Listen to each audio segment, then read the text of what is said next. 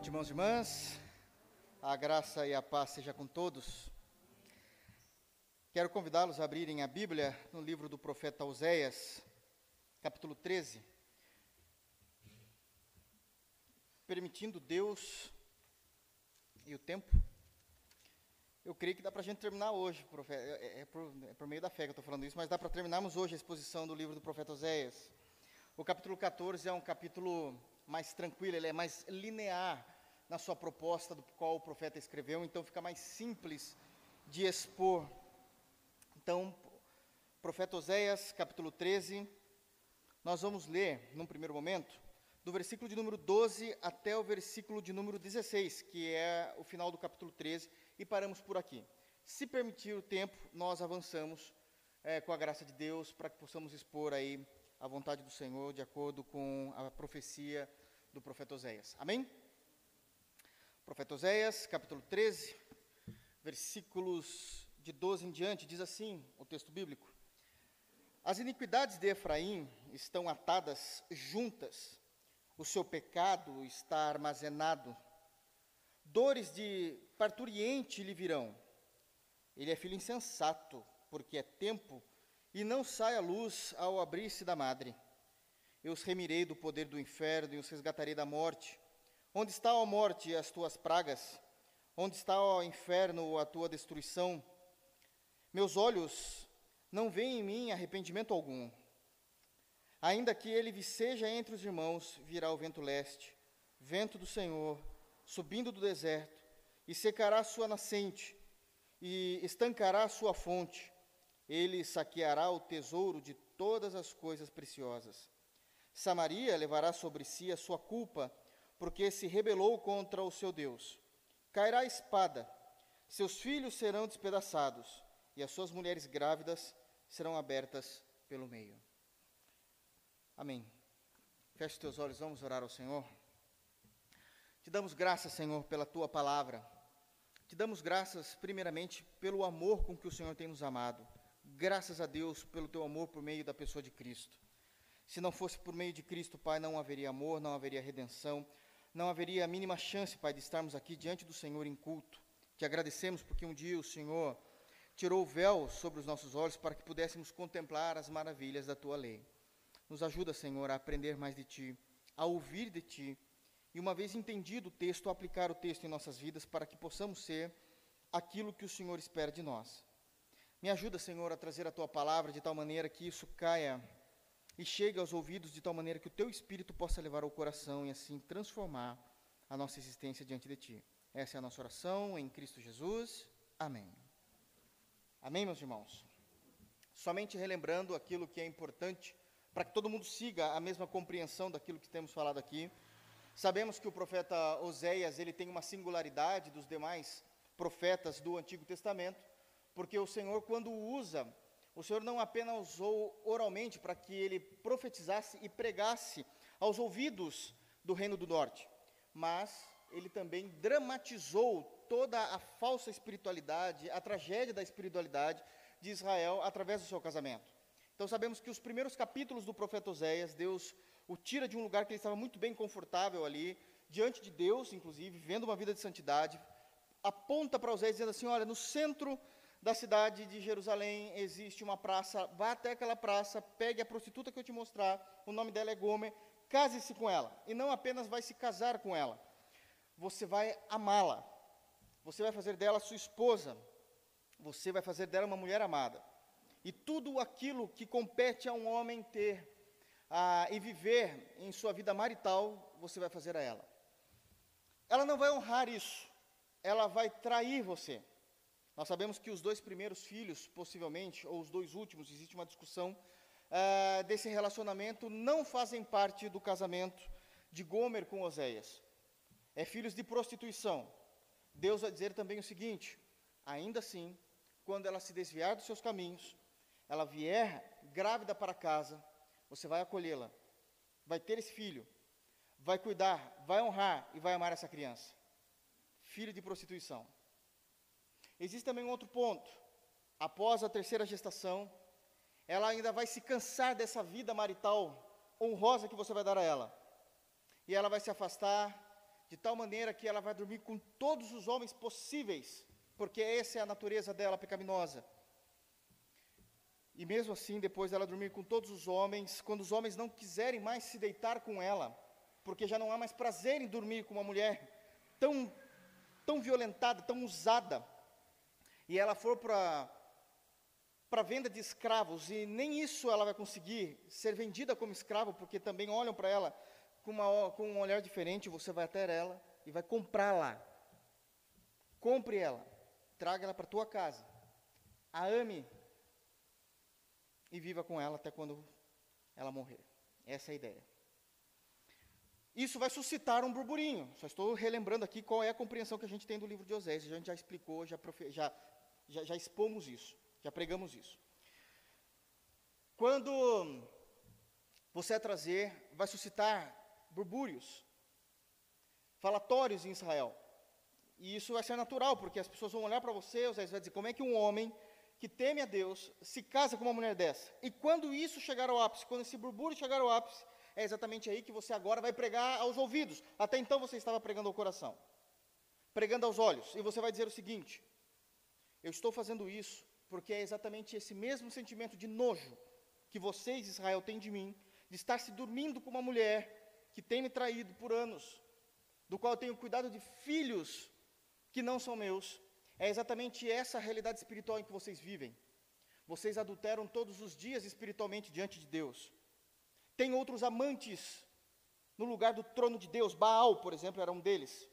E vocês amam esse Deus. Vocês se misturaram também com outras nações e tiveram filhos que não são legítimos de Israel.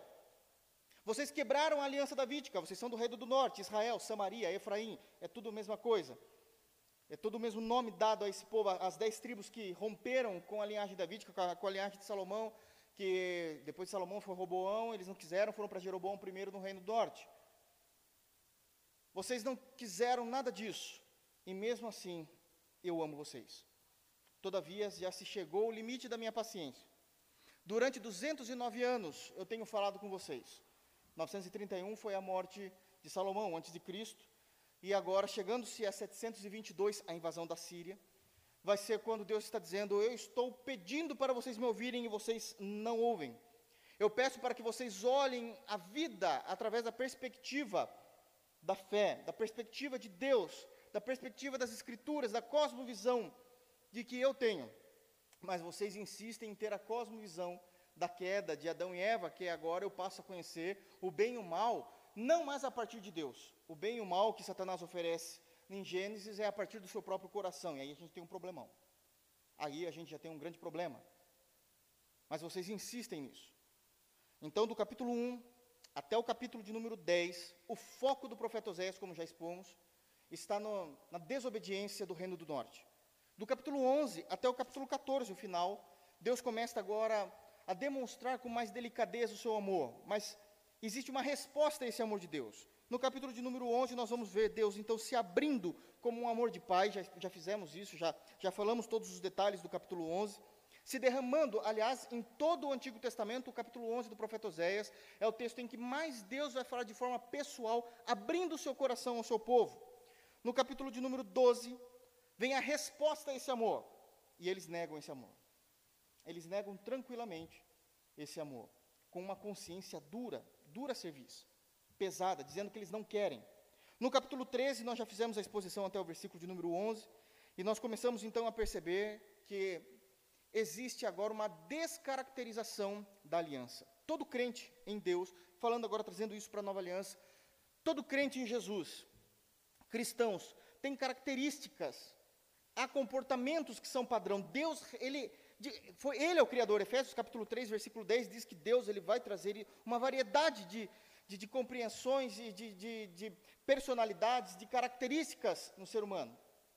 Todavia, existem elementos da nova aliança que são padrões, não importa se o indivíduo, o irmão em Cristo, mas trazendo isso agora mais para o indivíduo, para a persona, não, não importa se o indivíduo, ele é mais calado, se ele é mais introvertido, se ele é mais extrovertido, se ele é fleumático, se ele é colérico, não importa. Essas características são padrão do crente, em todas as épocas, em todos os lugares, em todas as igrejas que professam Cristo, que vivem Cristo. Essas características fazem parte da aliança. No capítulo 13, nós vamos ver algo totalmente o contrário disso. Essas características começam a ser deixadas de lado. A primeira característica, nós vemos já, só fazendo rapidamente aqui uma releitura do capítulo 13, até onde pregamos, para que possa, possamos ter todo o contexto exato. Versículo de número 1, nós vamos ver que Efraim, agora falando da tribo de Efraim, que era a maior do reino do norte, por isso era responsável ali, é, e era vista como a autoridade final do reino do norte, nós vamos ver que eles já não, não possuem mais a característica de honra no meio deles, porque não há mais a marca da aliança na vida deles. No versículo de número 2, nós vemos também agora eles se afundando e se afundando em pecados e trazendo a idolatria, mostrando seus amantes diante de Deus. No versículo de número 3, nós vamos ver o que é que Deus tem feito com eles. Eles deixaram de ser uma voz no meio do povo, deixaram de ter autoridade no meio do povo, não são absolutamente mais nada, são como orvalhos. Versículo de número 4, Deus começa a dizer o seguinte: eu tive história com vocês, não apenas com vocês, mas com o pai de vocês, com as gerações passadas. Fui eu que comecei tudo com Abraão. Eu tive história, eu sou o Deus que tirei vocês do Egito por meio de Moisés. E vocês não me honraram, vocês amaram muito mais a Baal e aos seus ídolos. Né? Versículo de número 5, dizendo em que momento que ele conheceu, que o Senhor Deus conheceu esse povo. Na verdade, formou esse povo né, a partir de Abraão. O povo não existia, não, os judeus não existiam, foi criado a partir de Abraão.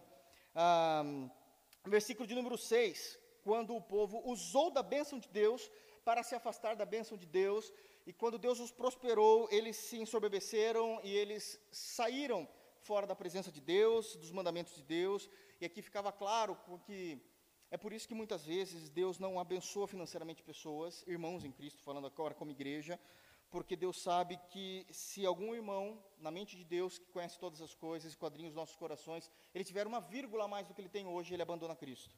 Ele abandona a fé, ele se esmorece na fé. Versículo de número 7, versículo de número 8, vai falar agora que o Deus que era o redentor deles, que resgatou eles é, do Egito, livrou eles de todas as lutas e guerras que eles passaram ali nos livros históricos quando a gente lê, agora é o Deus que se torna o vingador, não mais o redentor. Deus vai puni-los, vai punir com a Síria. Nós sabemos já da história. A Síria vai vir e vai destruir com tudo, né? Ah, versículo de número 9. A culpa do juízo de Deus sobre o seu próprio povo é do povo, nunca é de Deus. Foi eles que buscaram essa ruína. A tua ruína, Israel, vem de ti, e só de ti, né? E só de mim o teu socorro. Versículo de número 10. Agora ele vai dizer assim: Cadê o rei que vocês tanto pediram? Nós precisamos, e falamos nisso no sermão passado, na terça-feira passada, que o ato de se existir rei sobre Israel é permissão divina, mas nunca foi projeto de Deus. A compreensão de Deus era um povo e um governo teocrático. Eles respondiam diretamente a Deus por meio do sacerdócio levítico no Antigo Testamento. Mas eles olharam para as nações vizinhas, viram os reis, e nós vamos ver isso lá em 1 Samuel, capítulo 8, eles falando, nós queremos um rei. Deus está dizendo assim, vocês têm ideia do que vocês estão pedindo? Porque se vocês pedirem e, e, e existir um rei sobre vós, e vai ter todas aquelas situações que eles teriam que pagar impostos, como seria mais difícil, abririam mão de suas vidas, as suas filhas trabalhariam no palácio, seus filhos também, e eles disseram, nós queremos mesmo assim um rei sobre nós. Então agora Deus está dizendo, pede socorro para o teu rei. Aqui no caso é Jeroboão II. Pede ajuda para o teu rei, ele também vai deixar de existir, né? Versículo 11, então, a confirmação de que nunca houve essa vontade da parte de Deus. Deite um rei na minha ira e te tirei no meu furor. Então, ele deu um rei, começando por Saul, um péssimo rei, né? Mas começando por Saul, e agora ele está tirando um rei do reino do norte, que vai ser ali Jeroboão II ou algum de seus descendentes, mas o foco é Jeroboão II quando se inicia o, o, o ministério do profeta Oséias. Ok? Então, essas são as marcas que começam a descaracterizar a aliança. O texto continua. O texto continua. E continua de uma forma bastante agressiva, de alguma forma, quando a gente começa a compreender o que Deus está dizendo. Versículo de número 12. Então vamos lá. Que Deus nos permita compreender agora a partir daqui. As iniquidades de Efraim estão atadas juntas, o seu pecado está armazenado. É interessante que durante 209 anos, Deus tem falado a esse povo, dizendo: vocês estão errados. Durante 209 anos, Deus tem levantado homens de Deus para expor a sua palavra, a sua vontade, para profetizar, falando do arrependimento. Oséias é a parte final desse ciclo. Oséias é a parte final da história do Reino do Norte. Mas antes de Oséias já tinha vindo Amós. Amós também falando a mesma coisa, profetizando ao Reino do Norte. E a mesma coisa, eles não deram ouvidos. Não deram ouvidos. Pelo contrário, em um dos momentos da, da, do ministério de Amós, quando ele estava profetizando, pregando, falando que ele estava em pecado, o povo de Deus foi até Amós e alguém sai do meio do povo e dá um tapa na boca do homem de Deus. Fere o homem de Deus com um tapa, dizendo: Fica quieto, nós não queremos te ouvir. Nós não queremos ouvir a sua repreensão, o que você tem pregado. Nós sabemos como devemos conduzir a nossa vida e sabemos, depois de tudo que nós já falamos aqui no profeta Oséias, que a grande discussão era a respeito de viver a vida a partir de uma cosmovisão humanista e não cristã, e não espiritual. E evidentemente que um profeta atrapalharia esses planos. Então bate na boca de um, de um homem de Deus. E Oséias vem por último ali, também tentando tirar leite de pedra, como vai falar no, no, no, no capítulo de número 11, ah, exprimindo o grande amor de Deus, e mesmo assim eles não deram ouvidos. Então, o que o profeta profetiza agora nessa, nesse último momento do seu ministério, está acabando o ministério aqui do profeta Oséias. De fato, ele vai encerrar aqui o, o seu ministério no capítulo 14. Mas como é que isso acontece? Ele vai dizer o seguinte: que Efraim, ele está atando os seus pecados e está armazenando, como que estocando. Ele não se liberta dos seus pecados, ele só soma pecados.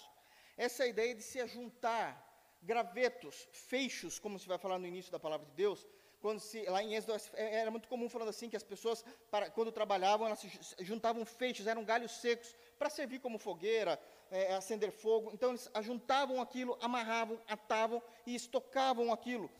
A mesma coisa se fazia o reino do norte.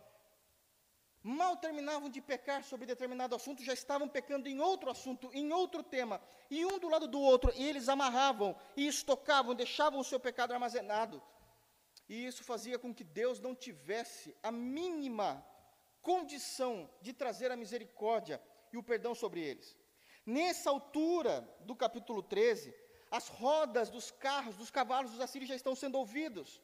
O tremor de terra já, já, está sendo sentido por causa das pisadas fortes. E ainda assim nós vemos o povo com o coração duro, não querendo mudar. Assim muitas vezes é a igreja. Não importa quem pregue, não importa o que esteja falando, nós estamos fazendo aqui a exposição do Evangelho de Mateus aos domingos. Percebam isso, nós estamos no Sermão do Monte. Nós ouvimos o que o Sermão do Monte fala e é perfeitamente possível, irmãos, ouvirem o que Jesus está dizendo e mesmo assim dizerem: não irei mudar. Se não ouvem Jesus, não há pregador que possa mudar o coração dessas pessoas. Não há pregador. Porque não há sermão mais sublime do que o sermão de Cristo. Não há sermão, é, aqui eu sei que vai ser uma, um, um antagonismo muito grande que eu vou falar, mas ao mesmo tempo que o Sermão do Monte, ele é um sermão extremamente simples, para aqueles que leem de forma superficial, já dá para entender pelo menos a essência do que Cristo está dizendo. Quando você decide cavocá-los, você vai ver uma perplexidade, uma profundidade muito grande. E mesmo assim também não ouvem. Existe dureza no coração do povo de Deus. Porque em alguns momentos da nossa vida nós, nós decidimos tomar atitudes errôneas a partir da nossa própria compreensão de vida. E é exatamente isso que o Senhor está dizendo aqui. As tuas iniquidades, é, Efraim, estão atadas, vocês estão ajuntando, vocês não estão dando ouvidos. Mas isso não é de agora, é por 209 anos que eu tenho falado com o povo do norte e vocês não dão ouvidos. Qual a consequência desse pecado? É terrível, versículo de número 13. Eu quero que os irmãos pensem e, e reflitam no versículo de número 13, a partir da condição do que o profeta está dizendo. Se a gente levar a trazer isso para o século 21, ainda é muito perigoso, mas é uma coisa mais simples de se resolver na medicina. Mas o que, que ele está dizendo aqui no versículo de número 13, nesse período, 400 anos aí, 500 anos antes de Cristo? Que o resultado desse pecado traria um juízo de dor muito grande ao reino do norte. Que dor é essa? Versículo 13: Dores de parturiente lhe virão.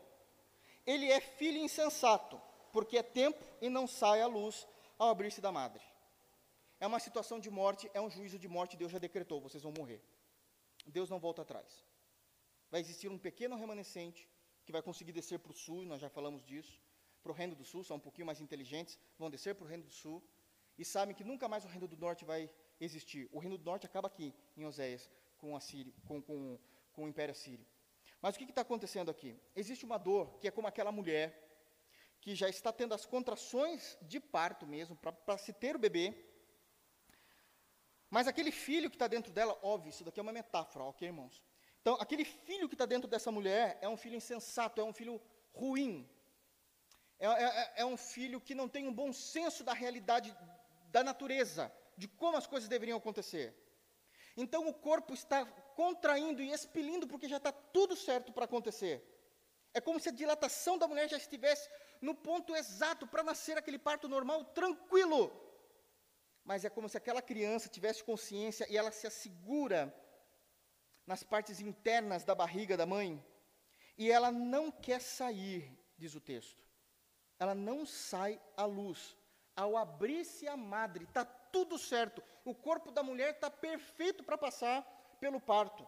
A dilatação está de acordo com aquilo que. Não, nesse tempo a parteira, né? A parteira trazendo para a nossa realidade, como se o médico lá, o, obstetra, está dizendo, está perfeito, é exatamente isso. Não tem mais, vai vir que é uma beleza, você nem vai sentir, mãe. E o filho fala assim, claro que vai, porque eu não vou sair. Eu não vou sair. Mas como você não vai sair? Porque o pecado não sai do ser humano, a não ser que Deus comece a santificá-lo. É essa a ideia. O que o reino do norte está dizendo? Nós sabemos que somos desobedientes. Mas se eu quiser, se eu quiser, eu peço perdão a Deus. E está tudo resolvido. Como se fosse algo tão simples. E nós esquecemos que aquele que vive no pecado, ele se torna servo do pecado. Ele não tem a liberdade para se libertar do pecado, a não ser pelo poder do Espírito Santo. Então é, esse neném ele se agarra, ela é insensato, diz o texto que ele já é o tempo de nascer, mas ele não abre, ao abrir-se da madre, ele não sai. O que acontece nessa situação? Nessa realidade desse período da história, o bebê e a mãe morrem. Porque esse é o juízo de Deus. A Síria está chegando. Eu estou tentando, ao máximo, mostrar a minha misericórdia, mas vocês amam o pecado e o pecado faz parte de vocês como uma criança que já está a tempo de nascer e sair de você, porque eu dou condição disso, vocês não querem, e por isso ele se agarra dentro de vocês. Porque essa criança vai morrer dentro de vocês e vocês vão morrer juntos. Olha que, que metáfora horrível. Que metáfora horrível. Isso começa a mostrar. A gente já pregou sobre isso, na escola, pregou, não, ensinamos isso na escola bíblica dominical, quando tratamos do assunto pecado, que muitas vezes o crente entende que o pecado é uma entidade espiritual, como se fosse um ser, e esse ser me dominasse. Não, isso é demônio. Isso é demônio. Pecado não existe fora da natureza humana. Pecado não existe fora da natureza humana. O pecado, ele está necessariamente no homem na natureza do homem, não é algo que entrou no homem. Da mesma forma que não é algo que vai sair do homem, e só sai pelo poder do Evangelho. O Reino do Norte não entendeu isso, como a maioria dos cristãos hoje em dia, e entende que eles conseguem ter esse domínio sozinho por si só. No meio dessa maior ameaça de morte, vem agora a misericórdia de Deus demonstrada no versículo 14: Eu os remirei do poder do inferno, e os resgatarei da morte. Onde estão a morte, as tuas pragas?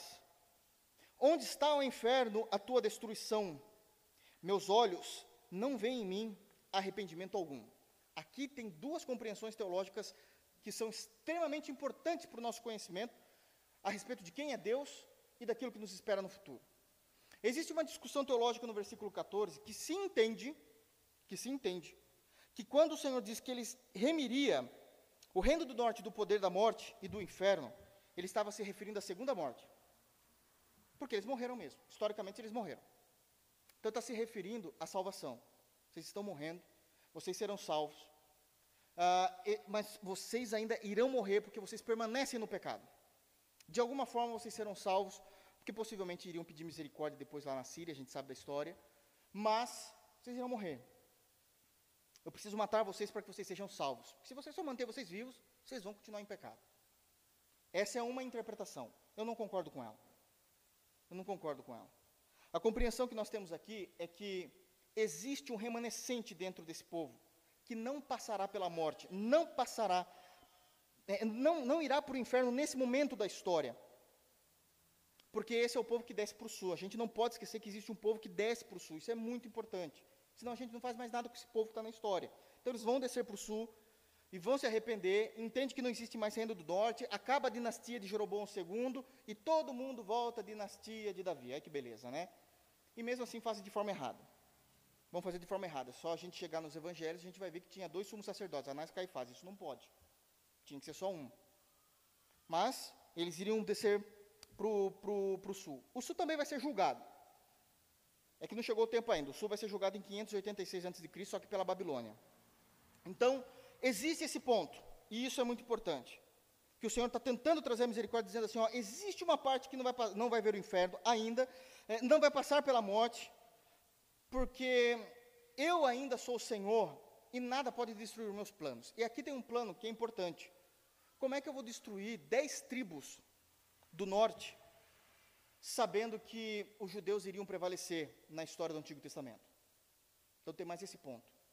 Precisamos entender que os judeus vão prevalecer, serão endurecidos, Romanos capítulo 11, serão endurecidos, para que por meio da igreja eles conheçam quem é Cristo. Então eles precisam permanecer. Eles precisam continuar existindo, ok?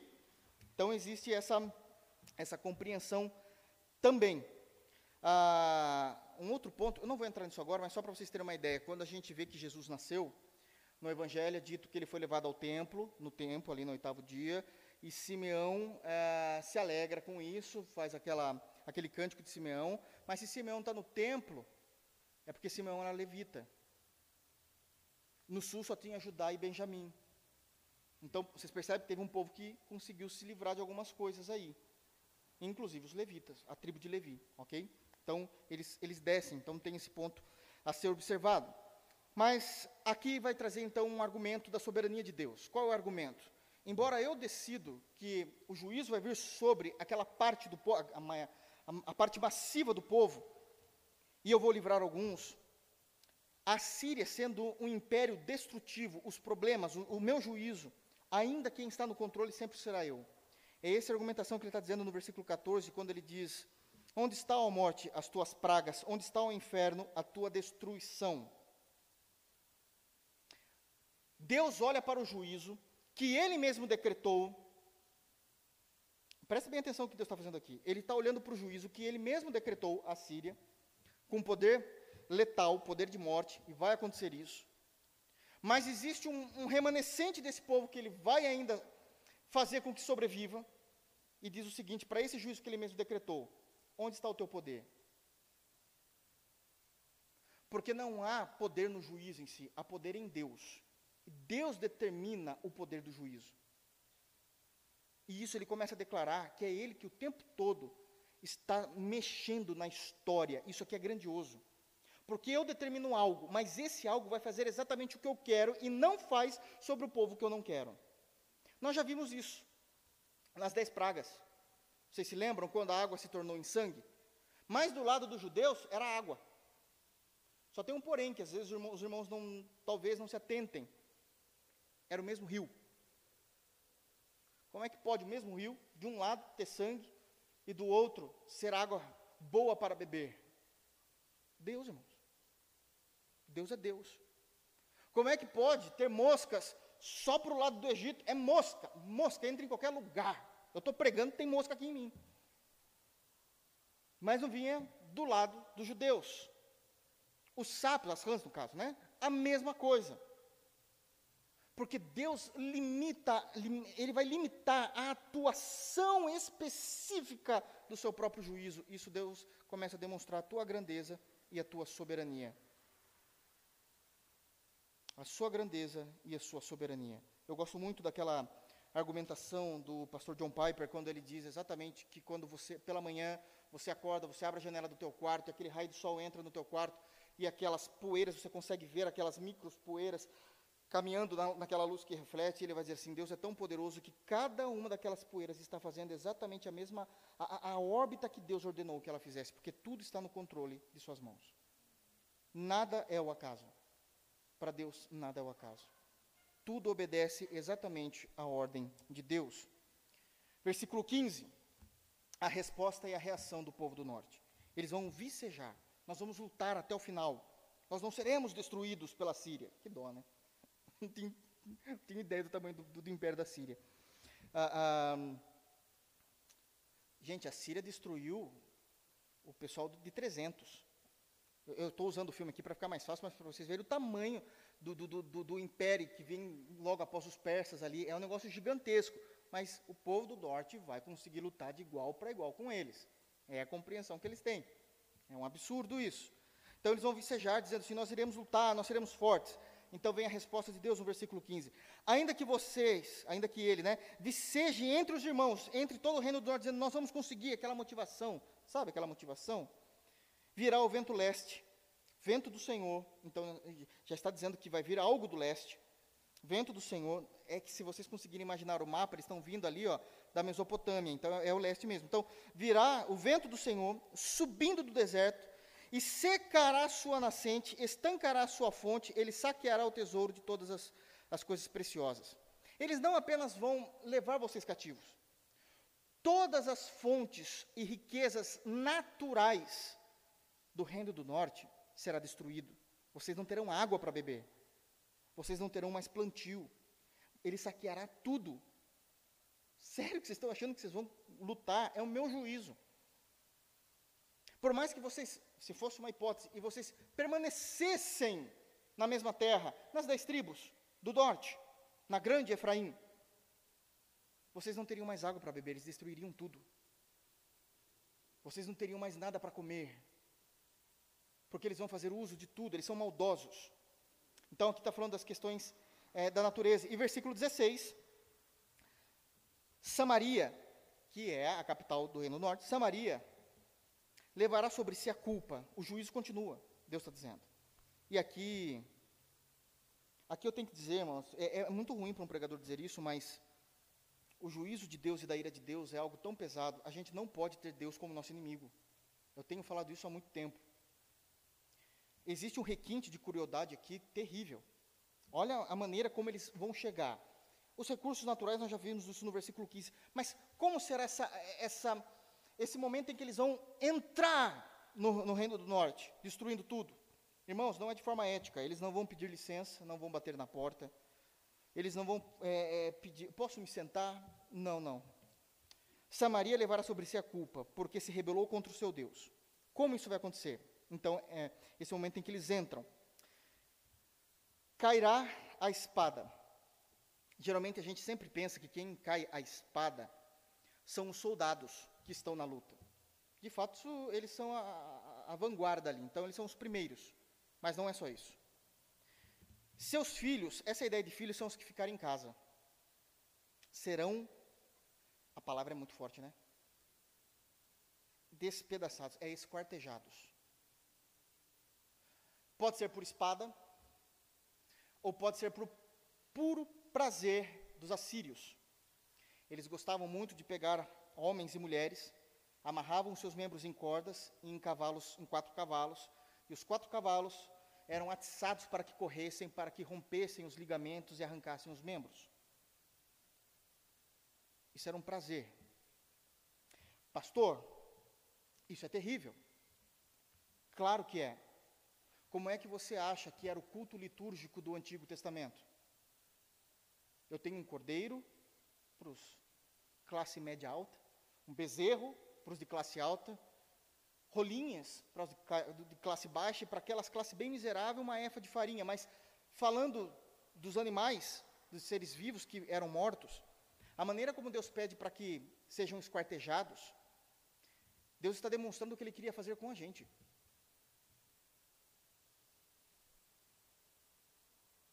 Vocês já viram como que se matava as rolinhas? Você tinha que fazer a estar olhando para o lado oposto seu, então você via a nuca dela, e com o seu dedo polegar você quebrava a cabeça dela até que escutasse ela sendo destroncada. Não era algo bonito. Toda vez que você fazia isso era para se lembrar que Deus queria fazer isso com você por causa do seu pecado. Isaías, capítulo 53, tão conhecido do meio da cristandade, ele fala a mesma coisa, que Deus, Pai, amou moer o Filho. Porque naquele momento da cruz, Deus não viu Jesus, Deus viu a gente.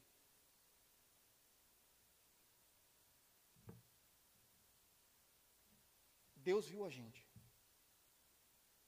O momento em que Jesus grita, Deus meu, Deus meu, por que me desamparastes? Aquilo não é, não é poético. É porque Jesus, naquele momento, percebeu que ele não fazia mais parte da Trindade. A Trindade foi rompida por três dias. Naquele momento, ele era o alvo da ira do Pai, porque quando Deus olhava para Cristo, ele via o meu rosto, e o seu também.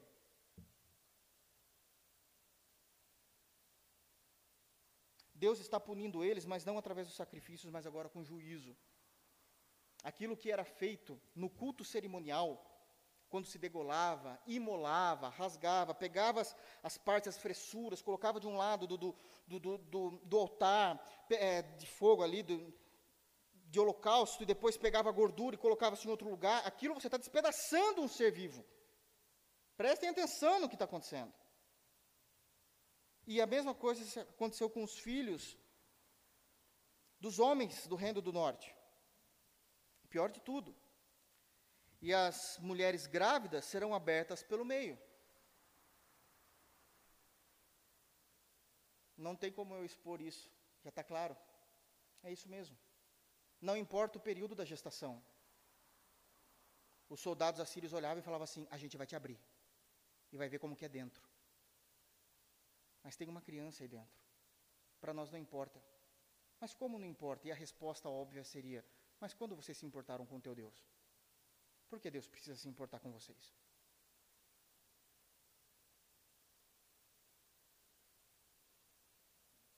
Terrível? Eu tenho uma notícia. O inferno será muito pior. Porque no inferno não terá a catástrofe e a maldade humana. No inferno, não. Terá homens maus, mas não haverá a maldade humana no inferno. No inferno haverá a pura ira de Deus, sem o intermédio da maldade humana. E a ira de Deus é muito pior do que qualquer maldade humana. Isso é muito real. Isso é muito sério. Nós não temos nem ideia de como será esse sofrimento, só, só sabemos pela Bíblia as reações desse sofrimento. Já disse aqui, repito, quando o profeta Isaías diz que no inferno haverá choro, que é o desespero, e ranger de dentes, o ranger de dentes é de ódio pelo Criador. Ninguém se arrepende no inferno, irmãos. O arrependimento é obra do Espírito Santo no homem vivo. Uma vez julgado, todos os que estarão no inferno odiarão eternamente a Santa Trindade. O ranger de dentes é de raiva pelo sofrimento perpétuo eterno, incomensurável, que o Senhor trará sobre eles. Está lá em Apocalipse 14, isso também escrito que o fogo do inferno subirá dia e noite para todo sempre diante do Cordeiro. O inferno será sempre não visitado, mas visto pelo Cordeiro. Porque o Cordeiro se alegrará no juízo em que ele aplicou sobre os homens e mulheres más. Maus e más, né? 14, vamos lá? Tenho tempo. Aqui é bem mais linear, bem mais linear, bem mais simples. O capítulo 14 vai trazer novamente a última chamada ao arrependimento. A última chamada ao arrependimento. Eu já quero começar dizendo aqui que no capítulo 14, nesse momento em que vai existir o capítulo 14, que ele está profetizando isso, realmente, para existir salvação, para existir uh, o consolo e a misericórdia de Deus sobre os indivíduos do reino do norte, tem que ser um ato de milagre. Porque no, no tempo nosso, Cronos, não dava mais tempo quase. Tem que ser uma atitude de milagre.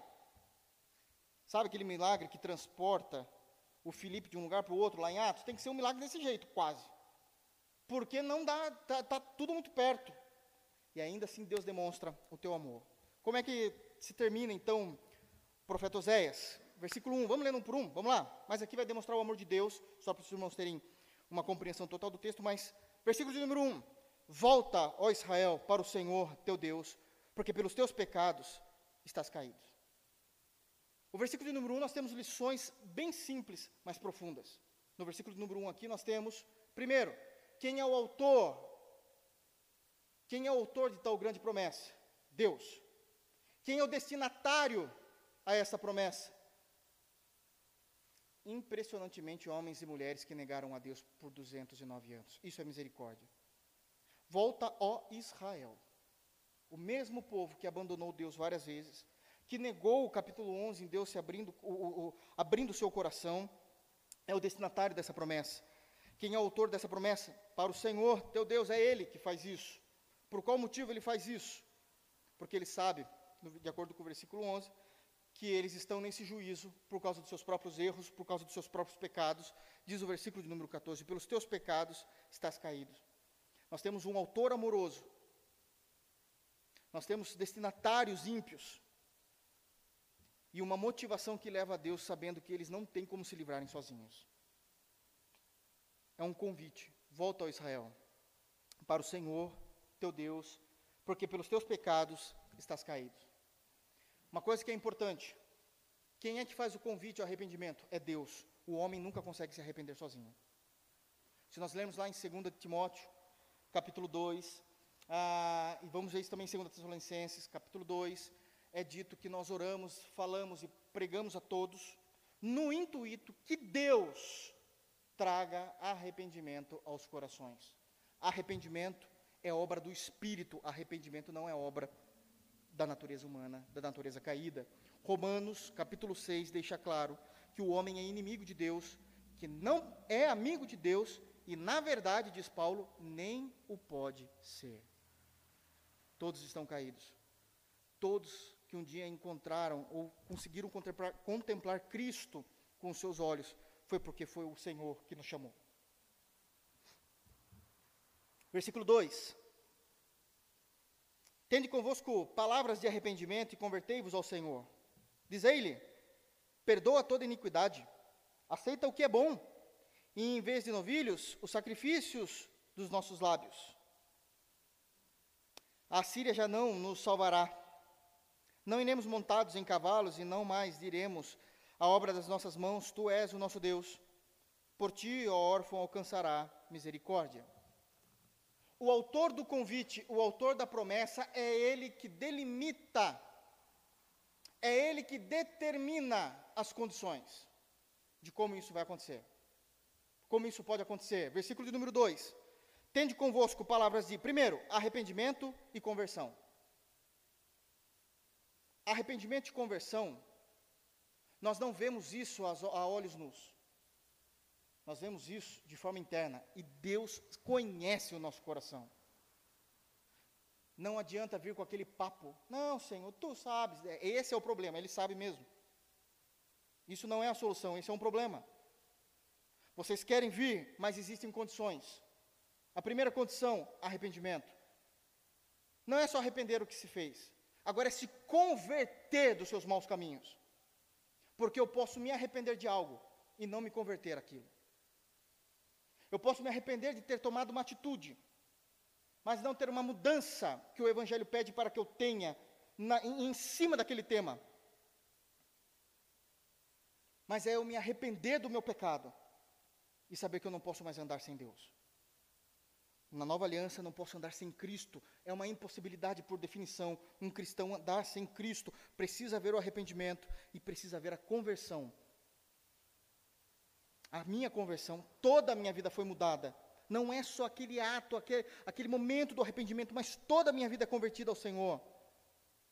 Uma vez que existe a mudança interna, o arrependimento e a conversão, agora passa a ver a profissão de fé.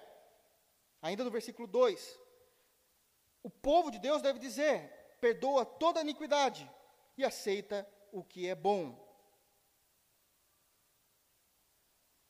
Agora eu professo isso. Senhor, perdoa a minha iniquidade. Eu tenho andado distante de ti. É como o filho pródigo. Senhor, pequei contra os céus, contra o Senhor. Tenha misericórdia de mim. Eu não estou trazendo argumentações do porquê eu pequei. Eu errei. Me perdoe em Cristo. Me perdoe em Cristo. Vê o que há de bom em mim e começa a aceitar nesse momento. Aceita o que é bom ele está dizendo que é exatamente esse, esse momento de centelha em que houve a conversão e aquilo passa a ver uma nova natureza. Eu sei que é muito pouco, Senhor. É só um fiapo de vida do teu espírito ainda na minha história. Mas aceita isso. Age e olhe com misericórdia. Uma vez professado, agora tem atitudes de adoração, o culto a Deus. Ainda no versículo 2 e em vez de novilhos, os sacrifícios dos nossos lábios. Aqui é maravilhoso, porque aqui está falando de nova aliança. Nunca foi o sangue de bodes e bois que nos salvaram. Hebreus 10 diz isso. Aquilo era só um simbolismo do Messias, do Cristo na cruz. Nunca foi o sangue, nunca foram os sacrifícios. Deus quer os sacrifícios dos nossos lábios, é um culto real, um culto verdadeiro. Hoje nós não trazemos mais, graças a Deus, novilhos em nossos cultos, não há mais um culto litúrgico, é em espírito e em verdade, mas não adianta vir na igreja por vir. Precisamos chegar diante de Deus com sacrifícios de nossos lábios. Como é esses sacrifícios? Hebreus também vai explicar isso lá no capítulo 3, no versículo 5 é sacrifícios de louvor, porque eu me sacrifico durante a semana toda para lhe trazer o louvor, e eu sou o melhor louvor que posso te oferecer. Não é o hino que sai da tua boca, pelo amor de Deus, que está agradando necessariamente Deus. Sim, é, porque nós sabemos que o hino tem que ser a palavra cantada. Mas o que é, o que adora a Deus é o que eu sou em Deus. Não importa, você pode cantar todo o saltério, e isso não vale absolutamente nada para Deus. Não é necessariamente o que se canta, o que se canta é uma parte da adoração, mas é quem canta, como se canta, qual motivação canta, com qual espiritualidade se canta, com qual santificação se canta. Esse é o culto, os sacrifícios dos nossos lábios. É, é um sacrifício mesmo, é uma luta. Versículo 3. São novos comportamentos, começa a mostrar novamente marcas da aliança. Conseguem perceber que isso começa a retornar no, no, no crente, as marcas da aliança. Versículo 3: Eu abro mão do meu antigo modo de viver e das antigas alianças que eu estava fazendo. Eles confessam: a Síria já não nos salvará. Nós não iremos montados em cavalos. Não é assim, é o Senhor. Não é alguém, não é alguém que eu conheço que vai me ajudar. Não é uma estratégia que eu tenho, não é uma aliança com os meus amigos. É o Senhor. É o Senhor. E não apenas isso, eu me dobro em dizer que nunca foi a força do meu braço, ele continua: E não mais diremos a obra das nossas mãos, Tu és o nosso Deus, por, né, tu, tu és o nosso Deus, por ti o órfão alcançará misericórdia. Isso aqui é, é algo tão maravilhoso, essa confissão, porque quando ele diz não é mais a, as obras de nossas mãos, está se dizendo tanto a idolatria, as imagens de Baal, mas também aquilo que eu fazia. Mas eles nunca disseram que a, a força de suas mãos era um Deus. Nunca, nunca. Isso, isso era loucura dizer. Não, não se dizia e também não se pensava com essa clareza, nossa, eu faço isso porque o que eu estou fazendo é o meu Deus, o meu braço forte, minha inteligência, minha estratégia, aquilo, aquilo que eu bolei, isso nunca foi tão claro, não, não era a ideia. Só que aqui quem está falando é Deus. Para Deus, confiar no seu próprio braço é fazer de você Deus. Isso já é idolatria. Nós cristãos eh, evangélicos, né, nós nos distinguimos da Igreja Católica num primeiro momento, e como as pessoas de fora nos veem, porque eles entram em nossos templos e não veem imagens de escultura. E aí os evangélicos falam, não vem mesmo. Graças a Deus, pelo menos isso ainda não, né? Não, não vê mesmo. Mas a idolatria pode não estar numa estátua de escultura, pode estar em mim mesmo, em alguém, em pessoas, em pastores, em ministros de louvor. Então, a minha infância inteira eu cresci na igreja vendo pessoas adorando ministros de louvores, principalmente os famosos. Não vou falar, vocês estão doidos, né? Mas vocês sabem. Vocês sabem como os ministros de louvores eram adorados. E isso é um erro. Então eles confessam. E aí eles vão confessar que quando eles se tornaram deuses de si mesmos e confiando na Síria, eles se tornaram órfãos, eles deixaram de ter Deus como pai. E foi isso mesmo. Não é isso que a gente vê no capítulo de número 13, no versículo número 7 e 8, Deus deixa de ser o redentor, Deus deixa de ser o pai para ser agora aquele que é para ser o vingador. Então eles vão dizer exatamente isso. Por ti o órfão alcançará misericórdia. Nós somos como órfãos diante de ti. Que haja misericórdia. Que haja misericórdia. Então, existe o convite, o autor, o destinatário e a motivação. O pecado deles eles não conseguem tirar. Vai existir aqui as condições, palavra de arrependimento e palavra de conversão. Isso são mudanças internas. Depois isso vai ser confessionado agora. Vai existir a, a, busca e aquilo que é bom e o culto real. Não haverá novilhos, mas sacrifícios dos nossos lábios. A quebra do nosso antigo parecer, cosmovisão humanista, não existe mais. Tudo que a gente faz é por meio de Cristo. A Síria já não nos salvará. É, nossa, as nossas obras, de fato, são obras, são trapos de imundícia, toda a nossa justiça. A gente não tem isso mesmo. Que tenha misericórdia. Pronto. Agradamos o coração de Deus. Não é tão fácil, né?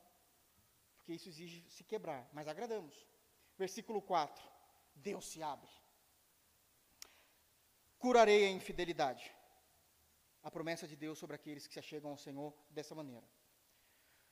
Curarei a sua infidelidade. Primeiro, Deus é um Deus que vai vir curar. Agora vem um processinho. Porque a gente acha assim, ah, estou bem com Deus, amanhã eu, e comparado com as experiências do apóstolo Paulo, está no mesmo nível. Está não, irmão. Está não. Custa tempo. Vida com Deus custa tempo, é um trajeto, há um histórico. Há um histórico. Então ele começa um processo. Primeiro, é um Deus que cura, curarei a tua infidelidade. A tua infidelidade está dizendo assim: eu vou curar vocês das tuas iniquidades. Segundo a ação de Deus, uma vez curados, eu vou demonstrar o meu amor, e é um amor eletivo. Eu decidi amar vocês. Está escrito aqui, ó. Eu de mim mesmo os amarei, porque a minha ira se apartou deles. Então, eu não te amo porque você merece. Não há nada em você que provoque o meu amor. Eu amo porque eu decidi amar por mim mesmo. Isso fica claro. Isso fica claro. Terceiro ponto de uma vida com Deus, quando começamos a, a engrenar ali a nossa vida com o Senhor, agora aqui já vem o versículo de número 5. Deus passa a ser o grande provedor e o nosso sustento. Serei para Israel como orvalho, ele florescerá como lírio e lançará as suas raízes como cedro do Líbano. O Senhor é aquele que vai fazer, de fato, ser o nosso provedor. Ele, na, naquela terra seca que estava em nosso coração, Ele será o orvalho que vai trazer vida novamente. No versículo de número 5 diz isso. Na parte B do versículo, Ele florescerá como lírio. Deus derramará a sua glória para que possamos resplandecer a sua luz no meio de todos. Parte C do versículo 5: E lançará as suas raízes como o cedro do Líbano. Fará com que a nossa vida em Cristo Jesus tenha raízes. As raízes do cedro do Líbano eram raízes extremamente profundas, era por isso que esses ventos não derrubavam o cedro do Líbano. Então não teremos apenas acesso ao trono de Deus, porque Ele será o nosso orvalho, Ele fará florescer em nós como lírio, mas teremos raízes no Evangelho, e é isso que precisamos. Cristãos superficiais serão levados quando a chuva vier. Jesus diz isso em seu sermão no Mateus, em Mateus capítulo 7. Também haverá crescimento espiritual. Versículo 6. Estender-se-ão com seus ramos, seremos uma mesma árvore, mas teremos vários ramos, mostrará com diligência o como a graça de Deus foi graciosa e maturou aquela árvore que estava seca, aqui, mas com aquele orvalho cresceu e maturou e trouxe seus ramos. A beleza de ser crente em Jesus, o seu esplendor será como da oliveira, e a sua fragrância como a do Líbano. Paulo fala que nós somos a boa fragrância de Cristo. São marcas da aliança. Nós precisamos ter essas marcas, são comportamentos, padrões, são marcas padrões da onde nós estivermos. Terá descanso. Todo crente terá um pe períodos de descanso. Poderemos descansar em Deus, versículo 7. Os que se assentam de novo, a sua sombra voltarão.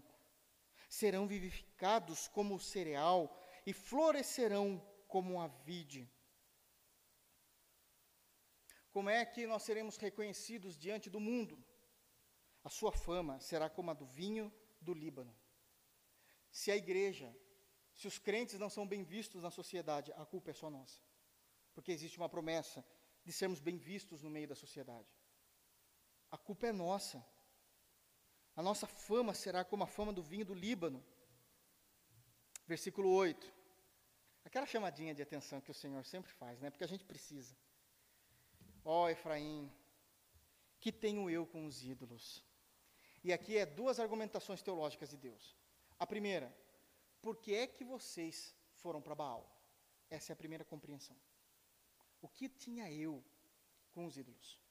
Por que, que vocês decidiram me abandonar e viver uma vida louca? Viver uma vida dentro da perspectiva humana. Eu sempre tive o melhor para vocês. Eu não tenho nada com eles. A segunda compreensão que caminha junto com isso, agora é uma compreensão de comparação. Ó oh, Efraim, que tenho eu com os ídolos? No que eles se assemelham a mim?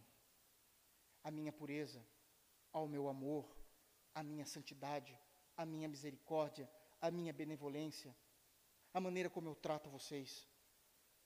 Quando foi que Baal, quando foi que as suas estratégias, quando foi que toda maneira de vocês verem o mundo trouxeram tudo isso a vocês: cura, amor, provisão,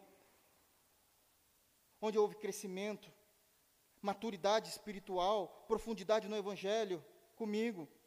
Quando foi que houve descanso para vocês? O que tenho eu com os ídolos? Não me comparem nunca mais. Isso é uma ordem. Eu te eu te ouvirei Olha o cuidado de Deus, né? Eu te ouvirei e cuidarei de ti. Sou como o cipreste verde, aquele mato que cresce na parede, guardando, protegendo, de mim procede o teu fruto. Baal nunca ouviu vocês. Vocês fizeram uma imagem com ouvidos, mas não ouviram. Salmo 115. Mas eu escuto vocês. Eu sou o Deus que inclina o meu ouvido para ouvir o teu clamor. E aqui é a última palavra de instrução profética que encontramos no livro do profeta Oséias. O último versículo é uma palavra de alerta. Não é mais de instrução necessariamente, mas um alerta. Quem é sábio, aqui encerra o ministério de Oséias. Impressionante. Quem é sábio, que entenda estas coisas. Quem é prudente, que a saiba porque os caminhos do Senhor são retos, e os justos andarão neles, mas os transgressores neles cairão. É um alerta. É a última coisa, Deus está dizendo, que eu tenho para falar para vocês. Os sábios e os prudentes reconhecerão, entenderão e saberão o que fazer.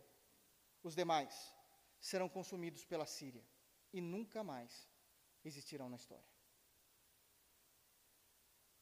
Termina-se também com aquela palavra profética de Deus no livro do Apocalipse às sete igrejas. Quem tem ouvidos, ouça o que o Espírito Santo está dizendo à igreja. Cristo é a nossa tábua de salvação. Nós estamos num mar perdidos. Mesmo sendo crentes em Jesus, nós gostamos de pular do barco. Nós gostamos de pular do barco. Nós gostamos de nadar livremente, mesmo Jesus nos chamando para o seu aprisco, o barco. chega um momento que a gente não consegue, a gente perde todo o controle. Nós perdemos todo o controle. E ele se lança, Cristo se lança ao mar. Ele não manda ninguém. Ele veio. Ele trouxe. Ele se foi. Mas ele virá. Se nós não estivermos agarrados na tábua de salvação, nós ficaremos e seremos julgados pela sua ira. Hoje ele é o bom pastor, mas naquele dia ele será o grande, reto e justo juiz. Que Deus nos abençoe a ter compreendido toda a exposição do livro do profeta Oséias e que possamos aplicar isso no nosso cristianismo. Que Deus nos abençoe em Cristo Jesus.